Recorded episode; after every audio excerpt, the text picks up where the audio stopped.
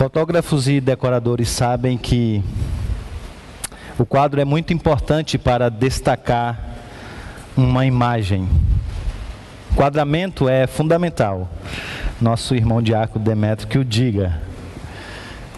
Quando nós olhamos, por exemplo, para essas imagens, nós a, as vemos e percebemos algum sentido.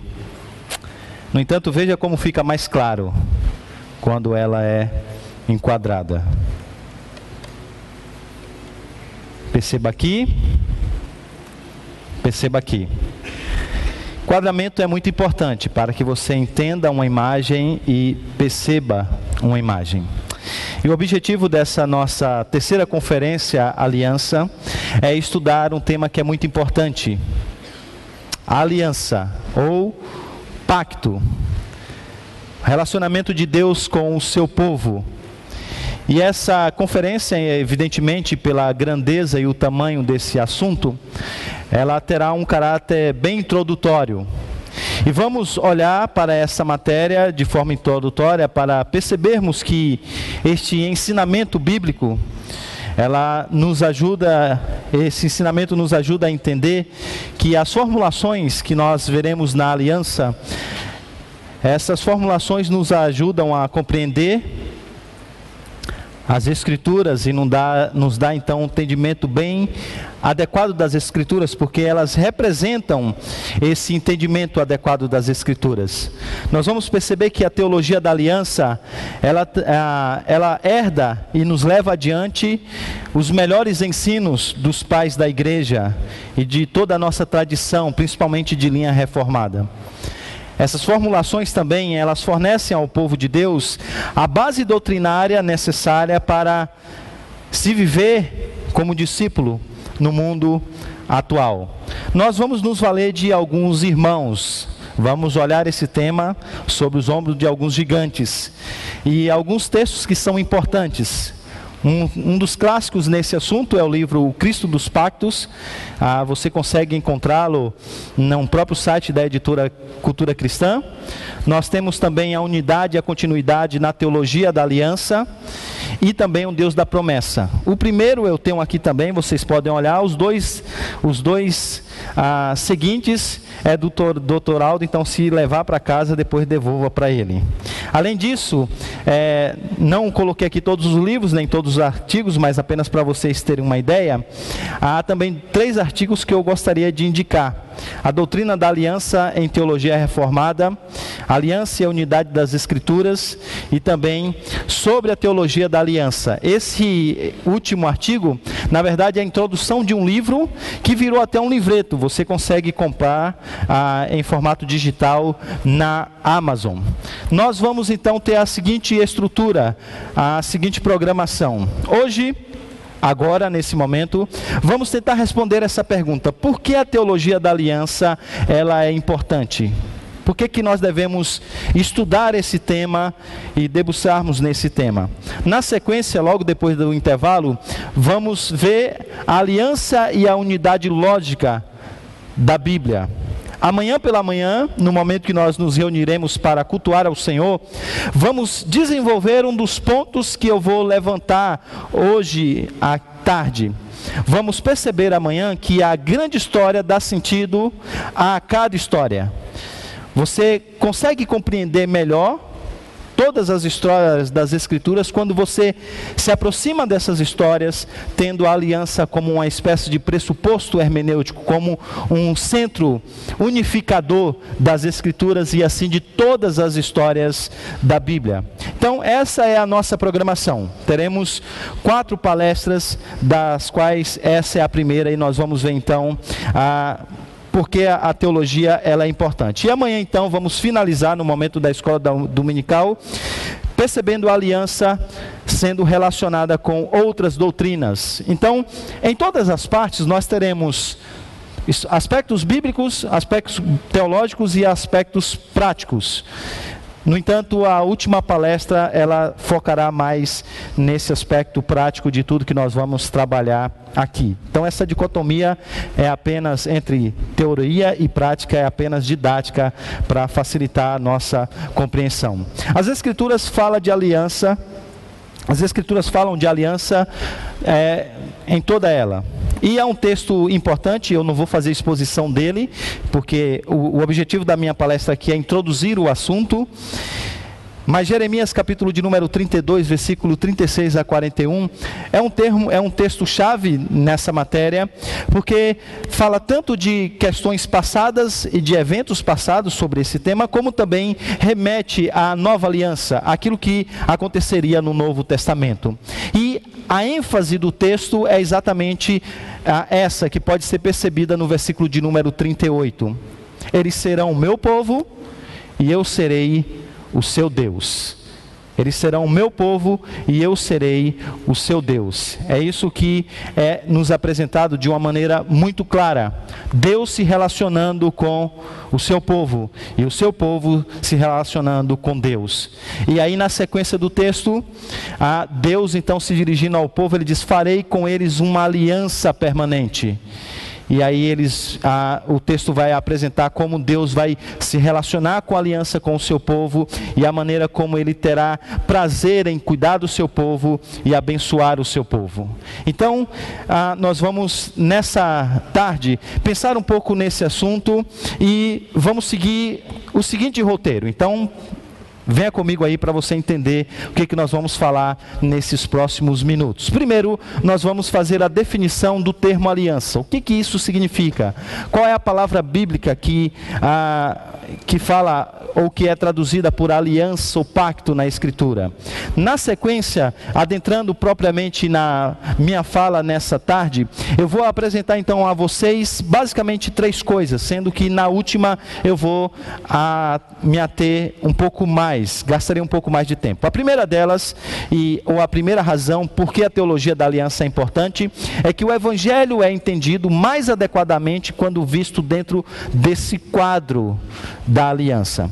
Em segundo lugar, nós veremos também que a própria Escritura, a própria Escritura, a própria palavra de Deus, é entendida mais adequadamente quando vista dentro desse quadro da aliança.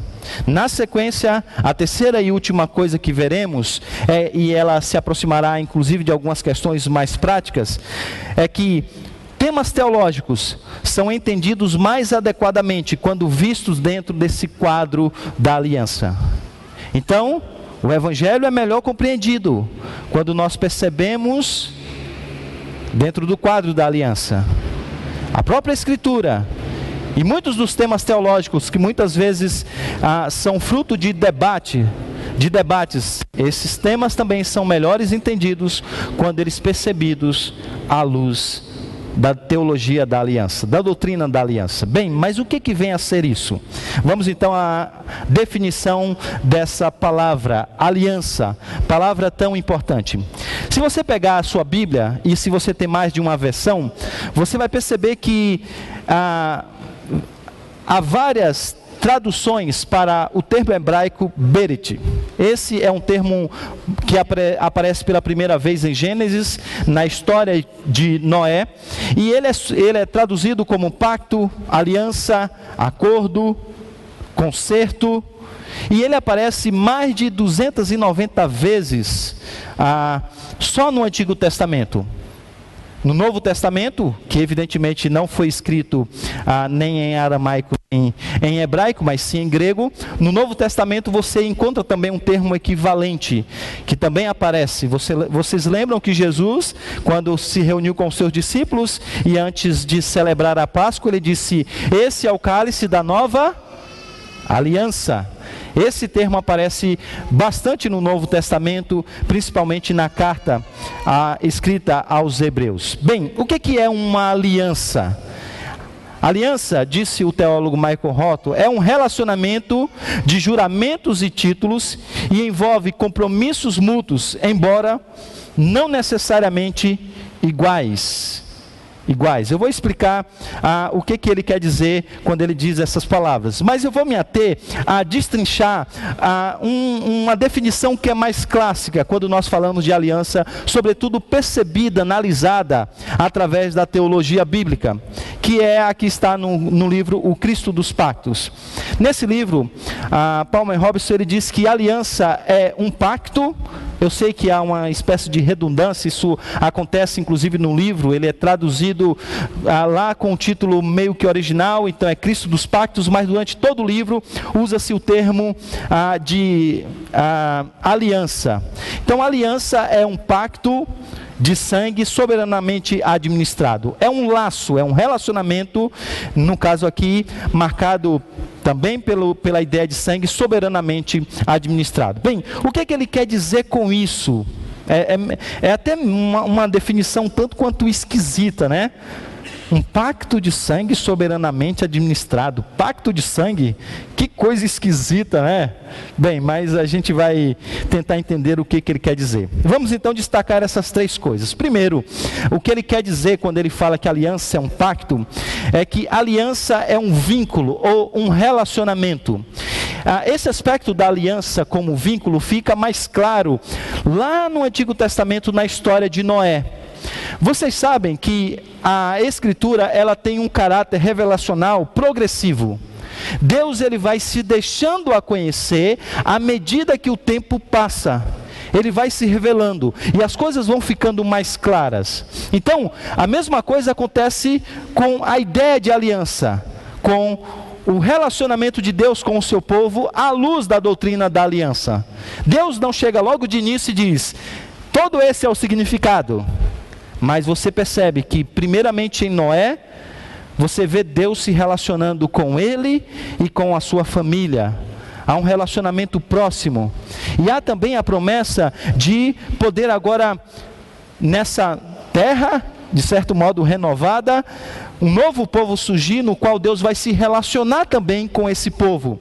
Então, a ideia de ter vínculo, a ideia de ter relacionamento, a ideia de já ter compromissos, já, já essas ideias já estão presentes ali na aliança feita, por exemplo, com Noé. Deus já faz algumas promessas. Por exemplo, está chovendo bastante nos últimos dias, né? Mas não fique, fique tranquilo. O mundo não vai terminar em água, porque Deus colocou o seu arco de guerra no céu para servir de sinal para isso.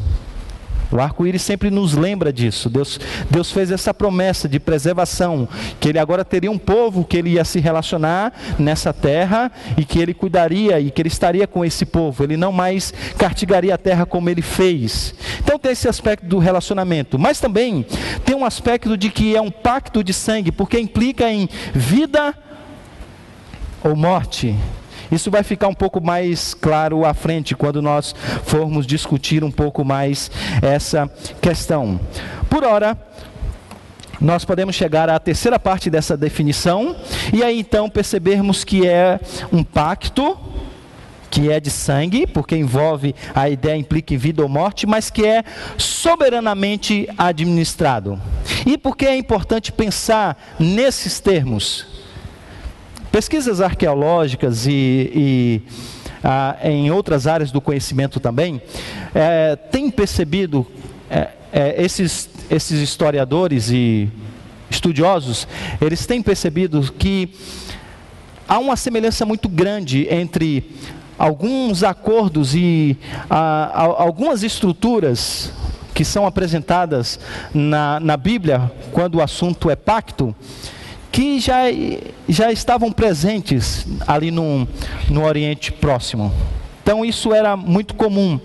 E, por exemplo, eles perceberam que a aliança ela era feita, por exemplo, entre um rei superior e um rei que é, estava na posição de servo.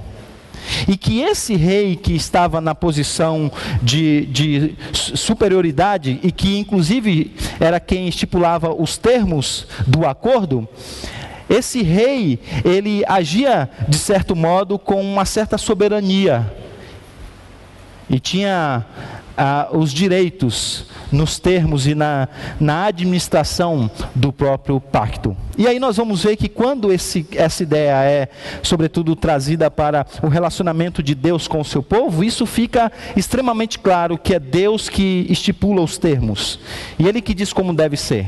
Ele que chega para Abraão e diz: Sai da tua terra, da tua parentela e vai para um lugar onde eu vou te mostrar, onde eu te mostrarei. Soberanamente ele diz: Olha, eu vou fazer isso, vou fazer isso e vou fazer isso. Então, não é um acordo entre iguais.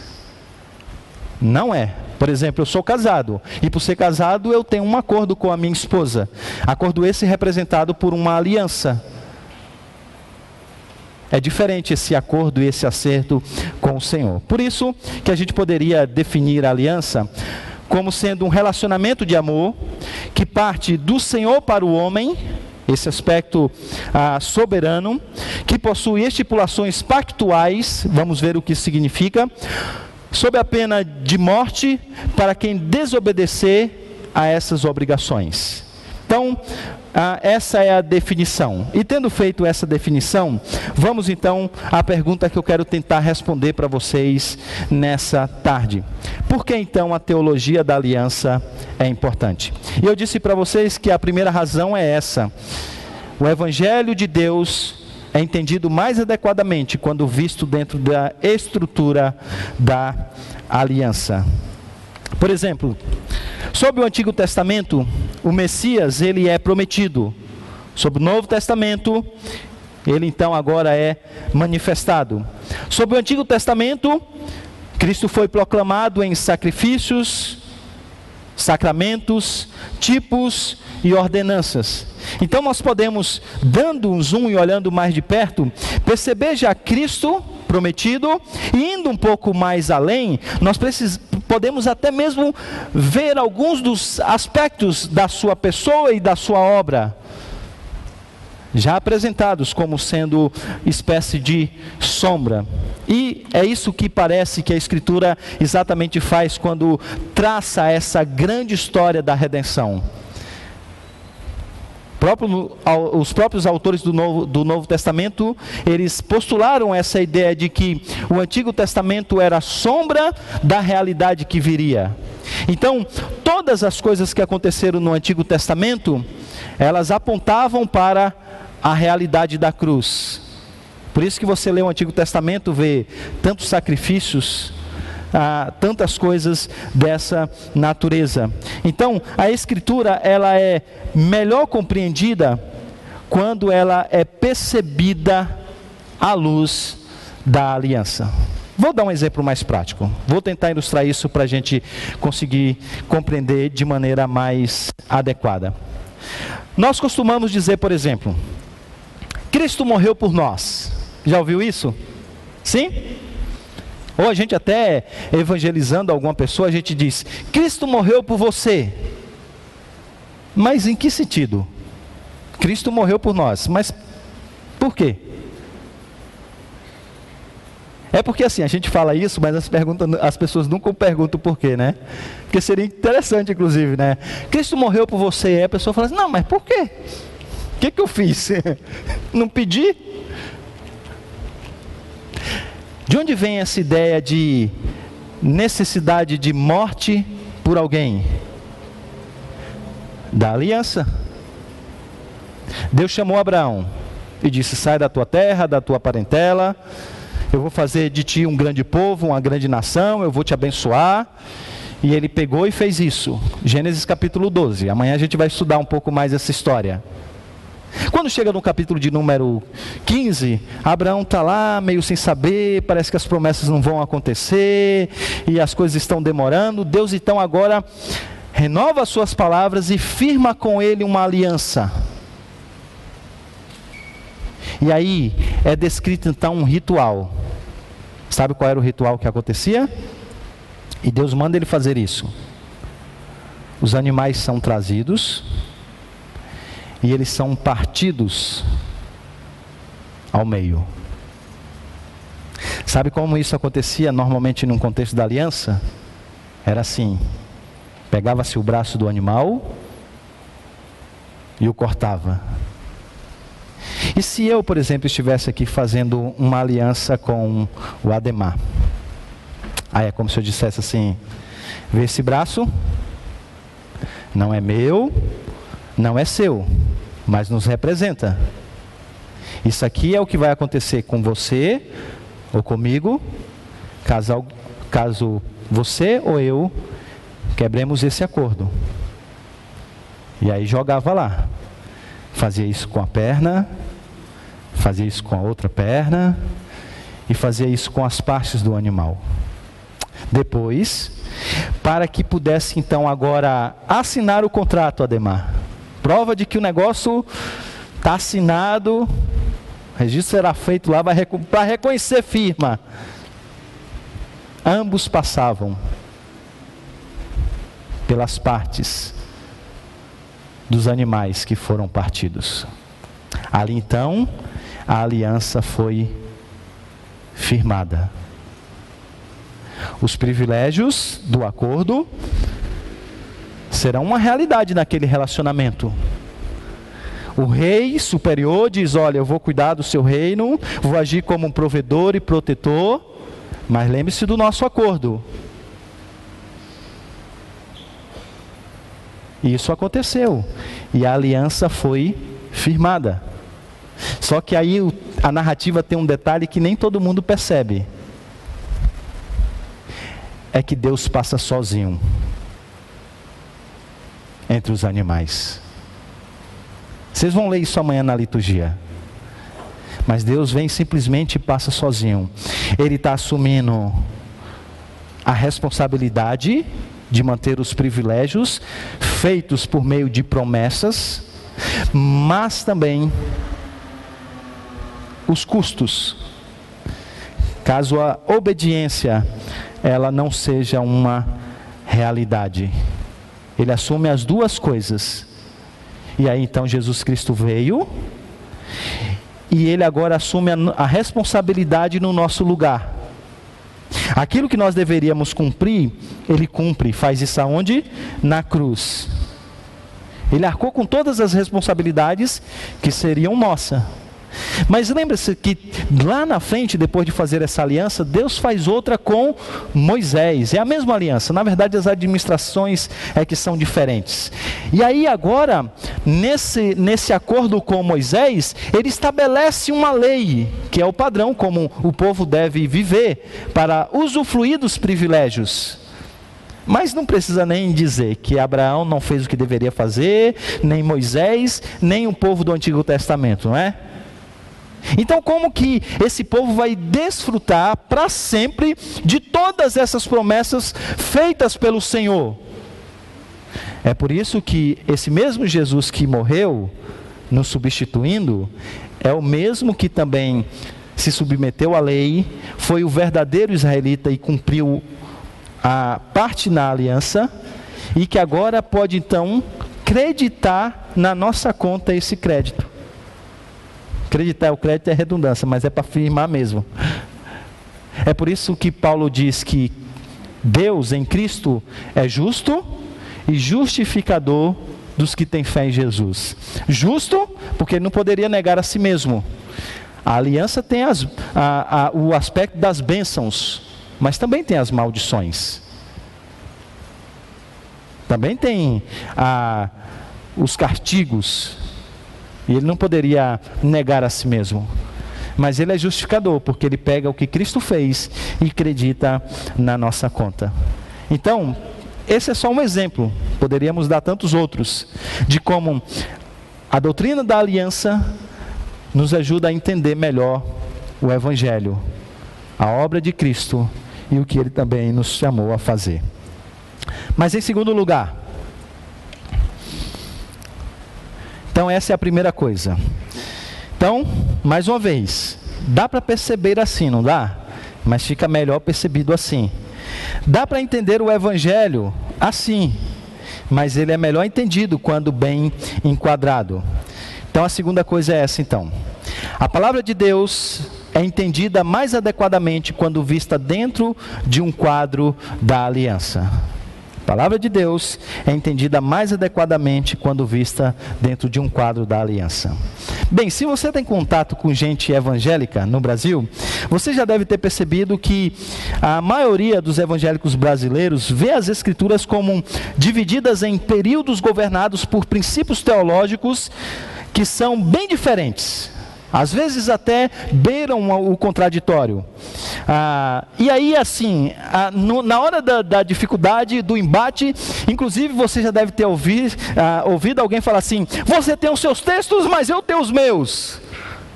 Coisa esquisita, né? Você tem os seus textos e eu tenho os meus. Parece que são assim, parece que são é, conjunto de provas é, que são contrárias.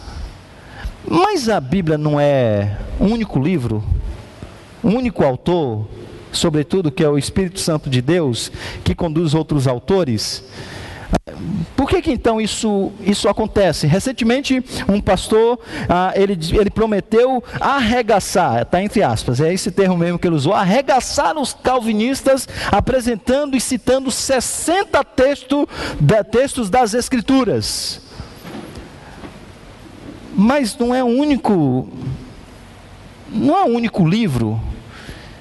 É, ele não deveria ter partes que são contraditórias. E essas contradições elas são aparentes, são aparentes paradoxos. E a teologia da aliança, ela nos ajuda a entender isso de uma maneira mais correta. A aliança ela sempre foi ah, entendida é, principalmente pelos reformadores. Você já encontra isso, ah, por exemplo, no pensamento do próprio João Calvino, mas o aspecto mais sistematizado vai, vai ter mais força com os teólogos que redigiram os nossos documentos de fé, Confissão de Fé de Westminster, um breve catecismo, o catecismo maior. E esses irmãos, por exemplo, eles entenderam que a Bíblia ela pode ser entendida através de dois pactos pacto das obras e o pacto da graça. E que a Bíblia toda é o desenvolvimento desse pacto da graça, mostrando os, os feitos ah, redentores do Senhor ao longo de toda a narrativa bíblica. E se você for olhar para a Escritura com atenção, você vai perceber que Deus, por exemplo, com Adão, com Adão ah, revelou a sua própria realeza ele se apresenta como sendo rei, ele apresenta também o papel da humanidade, ele apresenta também qual é o destino e qual é o propósito que ele quer para a terra. E essas coisas começam a se desenvolver. Quando você chega, por exemplo, em Gênesis capítulo de número 6, na história de Noé, você vê Deus prometendo estabilidade para esse mundo criado, para que o seu reino possa ser desenvolvido. Aí você caminha mais um pouco, continua lendo, você chega em Gênesis capítulo de número 12, você vê Deus prometendo que vai espalhar esse reino sobre toda a terra. Aí você continua lendo, aí você chega lá em Moisés, você percebe então agora ele estruturando esse reino, dando leis, dando ordens e dando a maneira como eles deveriam viver, inclusive socialmente, como sociedade. Aí você continua lendo, aí você você chega até na história de Davi e você percebe agora Deus reinando no meio do seu povo. E aí você continua lendo e você vê depois essas promessas se cumprindo em Cristo. Então, durante toda a narrativa bíblica, é sempre a, a, a mesma ideia. Então, se você perceber, Deus se relaciona perfeitamente com Adão antes da queda. Relacionamento esse que é, é arruinado por motivos que nós sabemos. Aí depois esse relacionamento é redimido. Aqui estamos nós hoje vivendo comunhão com Deus, por causa de Cristo, nosso substituto, o nosso mediador. E o que, que é a eternidade? Senão a nossa grande esperança de quê? Ter ouro? Casa boa? Nos relacionarmos com Deus para todo sempre. A consumação de todas as coisas culmina exatamente nisso, no nos relacionarmos com Deus para todo sempre. Consegue perceber? A nossa própria cosmovisão reformada tem como sua base a doutrina da aliança. Mas se você olhar bem com atenção, você vai perceber que, na verdade, até a própria estrutura bíblica aponta para isso. Os livros da lei mostram o que Deus espera do povo da aliança. Os livros históricos indicam a resposta real do homem a essa aliança. Só é você lá, ler lá que você vai ver como que eles responderam a esse relacionamento com Deus. Hum?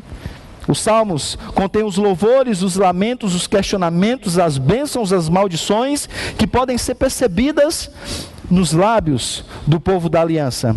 Os livros da sabedoria contêm a, as aplicações da lei aos problemas humanos. Leia Provérbios, que você vai poder perceber isso. Os profetas, eles então agora instauram o processo da aliança e agora eles pregam para que essa aliança seja mantida, ou eles condenam as pessoas que não estão vivendo e se submetendo a essa aliança, ao mesmo tempo que eles apresentam a renovação da nova aliança, como nós lemos no início aqui.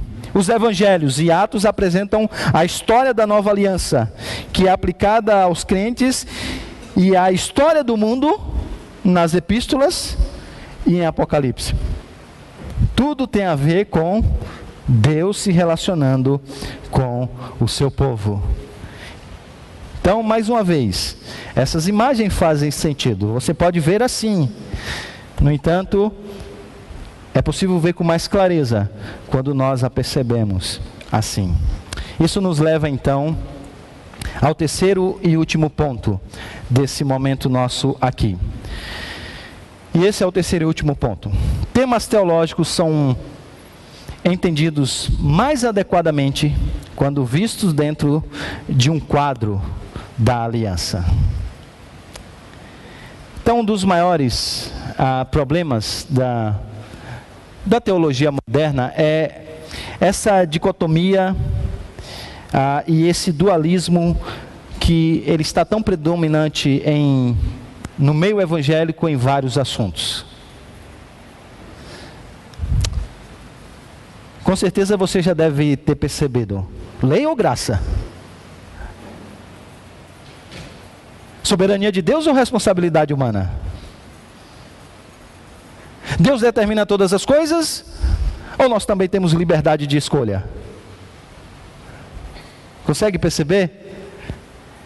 E de fato essas coisas elas ah, estão nas escrituras. No entanto, as pessoas se apegam a uma dessas partes e elas entendem que devem excluir a outra ou minimizar quando essas duas coisas estão lá e podem ser ah, melhores percebidas quando analisadas é, dentro do contexto da aliança. E como eu disse para vocês, a vocês, ah, muitos estudiosos, arqueólogos, eles estão estudando essa matéria e descobrindo alguns paralelos entre algumas alianças entre reis lá no Oriente ah, e aquilo que, que foi estabelecido pelo próprio Senhor. Nem sempre as coisas são como são, mas pelo menos ajuda para dar uma, uma ideia. Eu não vou dizer que, olha, realmente ah, houve ah, os, mesmos, ah, os mesmos pontos podem ser ah, apresentados aqui, que veio de lá para cá, mas pelo menos ilustra, tá? Fiquemos por exemplo, com o aspecto da ilustração. Tem-se entendido, por exemplo, que a, a, as alianças, sobretudo aquela que foi feita com, a, com Moisés, tem uma estrutura bem clara, que é essa aí. Primeiro, o nome do grande rei, Segundo, uma espécie de prólogo histórico do que aquele rei fez pelo outro rei que está na posição de vassalo, de servo. Aí depois você tem as estipulações, que são os próprios ah, termos do acordo. Ah, essas estipulações elas têm a ver com lealdade, porque o que, que eles estão acordando? Sobretudo nesse, nesse aspecto real. A lealdade, um com o outro. Então isso está bem claro, a lealdade. No caso das escrituras e do acordo de Deus com o homem, a lealdade ela é resumida pela ideia de amor. Por isso que quando nós pregamos nos Dez Mandamentos, o tema da série foi o quê? A lei do amor. Por que, que lei do amor? Porque ser leal a uma aliança no contexto bíblico, significa amar. Então eu vou exemplificar isso. Eu tenho uma aliança com a minha esposa. O que, que significa amar a Denise? Significa ser leal ao compromisso feito. Isso é amor. Envolve dar flores? Sim. Mas é muito mais do que dar flores. Envolve fazer um jantar? Não, eu acho que é muito ruim, não é uma coisa boa. Mas é muito mais que isso. Amar no contexto da aliança significa ser leal a um compromisso feito. Então, aconteça o que acontecer, eu preciso manter a minha palavra com ela e ela comigo. E quando nós assim agimos, nós estamos demonstrando amor um para com o outro. E amor tem a ver com lealdade. E aí eles, eles perceberam que quando você pega, por exemplo, o livro de Êxodo, você encontra ah, essa lei sendo apresentada. Mas não é curioso, e a gente já fez isso, principalmente estudando os Dez Mandamentos, que há um desdobramento da lei? Requisitos específicos também são apresentados, não é? Se estende a lei. Aí, se você ler o livro de Deuteronômio, você vai ver isso: a lei sendo aplicada. Deuteronômio não é um é, Ctrl C, Ctrl V. Não.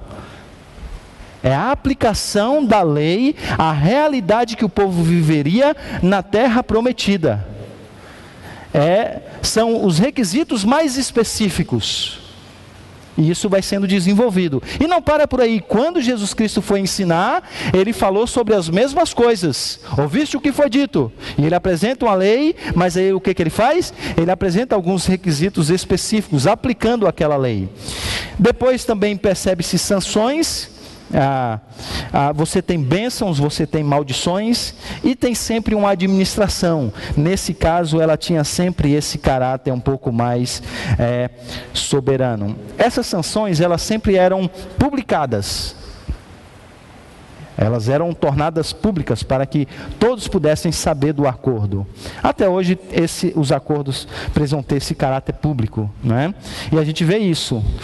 Você encontra Deus não apenas falando com Moisés, mas publicando isso a todo o povo. Bem, e como que isso então, essa estrutura, nos ajuda a entender alguns temas teológicos? Vamos lá, vamos ver alguns. Primeiro deles, então, o que eu já citei: lei e graça, ou graça e lei. Esse dualismo não deveria nem existir. É por isso que o reverendo Mauro Meister diz que, traduzindo em uma conferência, é, alguém falando sobre o assunto, disse, por exemplo, lei e graça, o pessoal fala de lei e graça. Ah, tem até livro com, com esse título, é, não sei se vocês sabem, mas ele tem um livro intitulado Lei e Graça, né? E ele tinha que continuar lá a tradução, né? Falou, é, tem mesmo, né? Pensando. Ah, lei e graça. Essas coisas são opostas, elas são irreconciliáveis. Veja que no acordo da, é, de aliança, essas coisas elas coexistem simultaneamente. Deus chama o seu povo, Deus soberano, chama o seu povo, grande rei, a gente vê isso no prólogo B graciosamente, não porque Israel era maior do que ah, outros povos, eh, era um povo obediente, nada, nada, nada. Deus soberanamente, graciosamente chama. É assim também com Abraão. Deus graciosamente chama Abraão. A gente acha que ele surgiu do vácuo, né? Porque viu que ninguém nunca pensou, mas na narrativa bíblica, onde é que Abraão estava? Parece que ele era um bonzinho, um homem obediente. Eu falei, rapaz, não é que acho que esse cara tá, dá certo para fazer um reino, viu? Se estabelecer na terra. Eu acho que esse aí, esse aí eu, eu talvez eu possa confiar. Não, Amanhã a gente vai ver esse aspecto gracioso desse chamamento.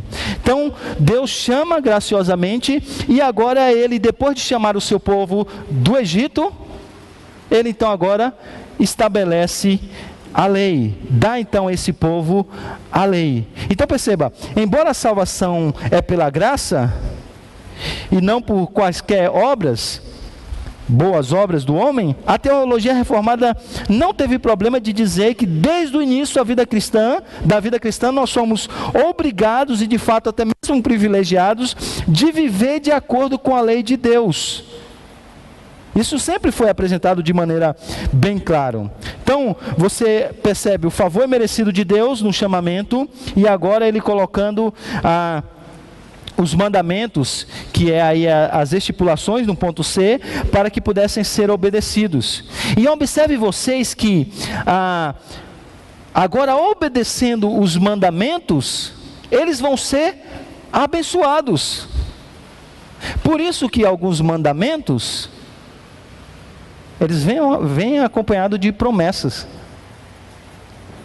Porque essas coisas podem coexistir. Então perceba que quando que é, a, a, a, graça, ou melhor, graça e lei, quando que esses temas são antagônicos? Quando alguém tenta se salvar pelas próprias obras. Mas no contexto da aliança, eles caminham com ah, certa facilidade. Há um aspecto de tensão evidente.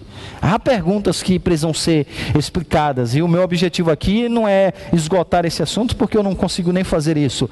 Mas eu quero que vocês percebam que, pelo menos, tem uma boa ideia disso. Soberania de Deus ou responsabilidade humana? Evidente que a teologia do pacto não, não responde a tudo. Ah, e talvez não traga tanta contribuição para esse aspecto, ainda mais pelo caráter filosófico que tem sobre o aspecto da liberdade humana. Se é liberdade libertária, de autonomia e todos os aspectos filosóficos que esse tema requer. Mas pense você: Deus soberanamente chama o povo, diz o que vai fazer e diz então lá no futuro como as coisas vão ser. Isso deveria guiar alguns teólogos, sobretudo da teologia do processo, que postulam, ou, ou outros que postulam a ideia de um futuro aberto. Que na verdade Deus depende das nossas escolhas futuras para que as coisas possam acontecer, porque afinal de contas o homem tem a liberdade libertária. É? Ah, ele, ele, ele é autônomo nas suas escolhas. Veja que Deus estabelece, Ele diz como as coisas vão ser. Olha, eu vou fazer isso, eu vou fazer isso e eu vou fazer isso. Então, isso pelo menos poderia lançar luz nessa própria ideia.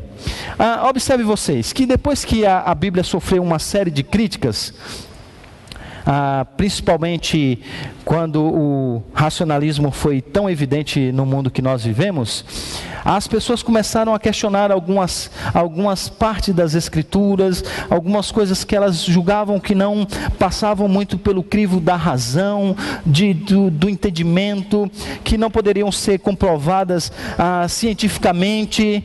Josué orou e o sol parou, como assim? Aí a resposta para isso foi: não, não, é porque a Bíblia ela não tem a preocupação de tratar de temas mais abrangentes. A Bíblia ela se preocupa apenas de apresentar a história da redenção. E aí a escritura começou a ser colocada em um, em um porão vazio, empoeirado da história. Mas olhe no contexto da aliança. Não há dúvida, gente, que a ênfase é a mensagem redentora de Deus, tirando o povo do Egito e conduzindo a uma terra que mana leite e mel. Eu não posso negar esse aspecto redentor. E é, é, é, é gritante, é primordial, fato. Mas leia o livro de Deuteronômio. Leia a Escritura. E você vai perceber como que a revelação do Senhor permeia todas as esferas da sociedade. As leis apresentadas pelo Senhor dizem respeito ao nosso próprio convívio. A maneira como nós devemos viver em harmonia. A maneira como a sociedade precisa ser estruturada, organizada. E o grande problema das pessoas é que, por desprezarem a revelação do Senhor, elas estão buscando soluções horizontais para problemas horizontais, sem a verticalização que os Dez Mandamentos apresenta. relacionamento do homem com Deus. Então, a Bíblia apresenta uma história redentora, mas a Escritura também apresenta uma série de insights e de, de ideias de como o ser humano precisa viver nas mais variada, variadas, uh, variáveis e variadas esferas. Você quer saber como trabalhar? Lê a Escritura. Você vai perceber como deve ser o relacionamento entre patrão e empregado Quer saber como você deve ah, cuidar da sua família? Micro ah, comunidade, está lá. Então não é só para salvar a nossa alma, é na verdade para transformar a nossa própria vida. Então ela tem sim ideias importantes para a história, para a ciência, para a filosofia, Deus se revelou e Ele está mostrando como é realmente o relacionamento dele com a humanidade na, no estabelecimento desse reino. Mas eu quero encerrar então, talvez aqui. É, meu tempo está se esgotando, tratando de questões mais práticas para a gente poder é, encerrar, mas ainda pensando nesse, nesse dualismo.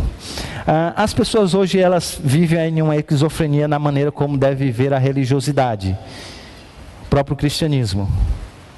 Umas entendem que devem viver o cristianismo na individualidade do seu ser. Então, não sei se vocês sabem, mas respondendo às demandas da própria cultura, já há uma linha de igrejas emergentes que a programação é assim: é, é ter um culto, amanhã, 10 horas, um, aqui tem um culto. E aí, você pode vir para cultuar ao Senhor de acordo com a individualidade do seu ser. Então, a, a nossa irmã Tainá, ela gosta, ela gosta de arte. Então, o tema de amanhã é que a visão da grande história dá sentido a cada história. Vai ser o tema da nossa, eh, do nosso encontro. Aí na sala de número 2 nós teremos então uma artista fazendo um quadro sobre essa realidade. Porque ela não gosta muito desse negócio de vir aqui, ouvir uma pessoa falar por quase uma hora para pregar um sermão, né? Ah, não. Meu tom é mais artístico. Mas aí a gente tem o nosso irmão Renato, homem fervoroso, homem de oração. E aí ele vem então e ele vai para a sala de oração. Mas aí nós temos então agora aqui também, deixa eu olhar aqui, nós temos aqui agora também o Johnny com a sua esposa. E eles gostam muito de música. Ah, eles assim, eles chegam, se emocionam, eles, eles sentem assim mais a presença do Senhor, sabe? Ouvindo músicas. Então eles vão para o encontro onde eles vão poder ouvir música. Mas não é qualquer música, eles já pré-selecionaram no domingo anterior as músicas que eles gostariam que fossem tocadas no momento do culto. E aí isso é muito focado nessa nessa ideia de que você se relaciona com Deus pessoalmente. Porque veja, Deus falou com Abraão, Moisés. É um relacionamento pessoal que o Senhor tem conosco. Mas consegue perceber que o mesmo Deus que fala com Moisés fala com o povo? E o mesmo Deus que deu uma revelação pessoal, dá uma revelação que vem por meio de um texto escrito, proposicional, usando proposições então, é verdade que a gente pode chegar no nosso quarto, a gente vai orar, a gente vai ler a Bíblia e a gente deve ter intimidade com Deus, proximidade do Senhor, porque fomos chamados para nos relacionarmos individualmente com Ele. Mas consegue perceber que isso não deve descartar o aspecto comunitário? E isso estava lá na aliança. Mas o contrário também acontece. Já viu aquele tipo de crente que ele corre tanto do ativismo religioso que a última coisa que ele tem em tempo é de ler a Bíblia e orar? Ele está nas demandas comunitárias. Ele corre para lá, corre para cá. É tudo tem a ver com a, a comunidade da aliança, pastor. É a comunidade da fé. Mas ele se esquece que Deus o chamou para um relacionamento pessoal próximo com Ele. Que Deus quer se relacionar com Ele, pessoalmente. Então, é uma coisa ou outra. A aliança diz que são as duas coisas. Você tem relacionamento com Deus, você faz parte do povo de Deus e ele tem uma aliança, você tem uma aliança com ele, mas ao mesmo tempo você foi inserido em uma comunidade. Mas e pastor, e aquele negócio assim, pastor, que assim, é, estudar ou servir, pastor? Essa dicotomia existe até entre é, pastores, sabe? Quando eu estou em uma roda de pastores que eu não conheço, e aí alguém fala assim: e reverendo, o senhor estudou aonde? Eu digo: ah, eu estudei no JMC. Ah, teólogo, né? Deve ser o homem que gosta dos livros. Ah, daí, quando vai daqui uns dias está fazendo mestrado, né, reverendo? Gosta de teologia. Reverendo, eu sou diferente. O meu seminário lá onde a gente estudou, é, lá a gente, assim, é um seminário mais prático, sabe? Meu negócio mesmo é visitar, é orar com as pessoas, é estar com o povo de Deus. Esse negócio de ler teologia, doutrina, é esse a gente deixa aí para os doutores da igreja, reverendo. A gente fica lá no povo, cuidando do povo e servindo ao povo. Ah, agora perceba. É o conhecimento de Yahvé, que conduz o povo ao amor e à obediência. Eles conhecem a Deus e são chamados a obedecerem a Deus e a servirem a Deus no seu reino. Então, não pode existir uma prática que não esteja conectada a esse conhecimento. E todo o verdadeiro conhecimento de Deus vai desembocar em quê? Amor e obediência. É uma coisa ou outra? As duas coisas. Por isso que teologia é para quê? Para a vida. Algumas pessoas dizem assim nesse Brasil ah, é, anti-intelectualismo, né? Não, nesse negócio de doutrina. Classe de doutrina na igreja para quê, pastor? Tem que ter só vida cristã. Mas a vida cristã vem da onde?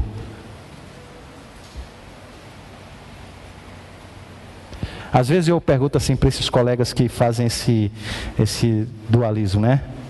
Ah, então você gosta de aconselhamento? Ah, gosto, gosto, né? Aconselhar, visitar o. Então, mas o seu aconselhamento tem qual teoria? Baseado em quê? Consegue perceber que quando você olha para a estrutura da aliança, alguns temas teológicos eles são melhores entendidos, porque eles estão presentes lá na, na, na estrutura da própria aliança. E eles podem ser percebidos com mais clareza. Preocupações doutrinárias ou práticas? Relacionamento pessoal ou comunitário? Lei ou graça? Leia a doutrina da aliança. Estude sobre esse assunto. E você vai perceber que, na verdade, essas coisas são melhores entendidas. Essa cisão é feita pela nossa pela falta de nosso entendimento. Isso compromete muito a nossa prática. E eu encerro então, porque o meu horário acabou, dizendo uma última coisa. Sabe uma das coisas curiosas dessa doutrina e que ajuda a mim e a você? A você que está começando a vir na igreja e está tá ouvindo algumas coisas assim que acha assim, puxa, eu não estou conseguindo entender direito. A aliança, ela foi estipulada pelo Senhor e colocada de uma maneira ah, tão clara, tão, ah, tão simples, por assim dizer, em alguns aspectos, que até mesmo a criança pode entender. É por isso que eu ensino para minha filha os dez mandamentos. Agora, ao mesmo tempo, ela tem um caráter de profundidade tão grande, tão grande, que a gente ficaria aqui um ano tranquilamente, só estudando os Dez Mandamentos. Só estudando os Dez Mandamentos. Então ela nos ajuda a entender um pouco de quem Deus é e da sua acomodação em falar conosco. Baixe sua cabeça, vamos orar.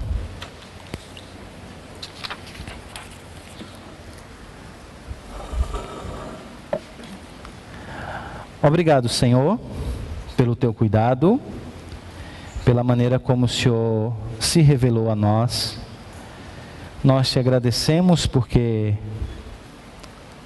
és um Deus de aliança, Deus fiel, Deus que resolveu se relacionar conosco, estendeu essa promessa às nossas famílias, aos nossos, aos nossos pequeninos, nos inseriu na comunidade da aliança, na qual nós, participando dos meios de graça, podemos ser fortalecidos por Ti, na esperança de que um dia, nesse reino concluído e consumado, estaremos com o Senhor para todo sempre. Muito obrigado por isso, Senhor. Em nome de Jesus. Amém.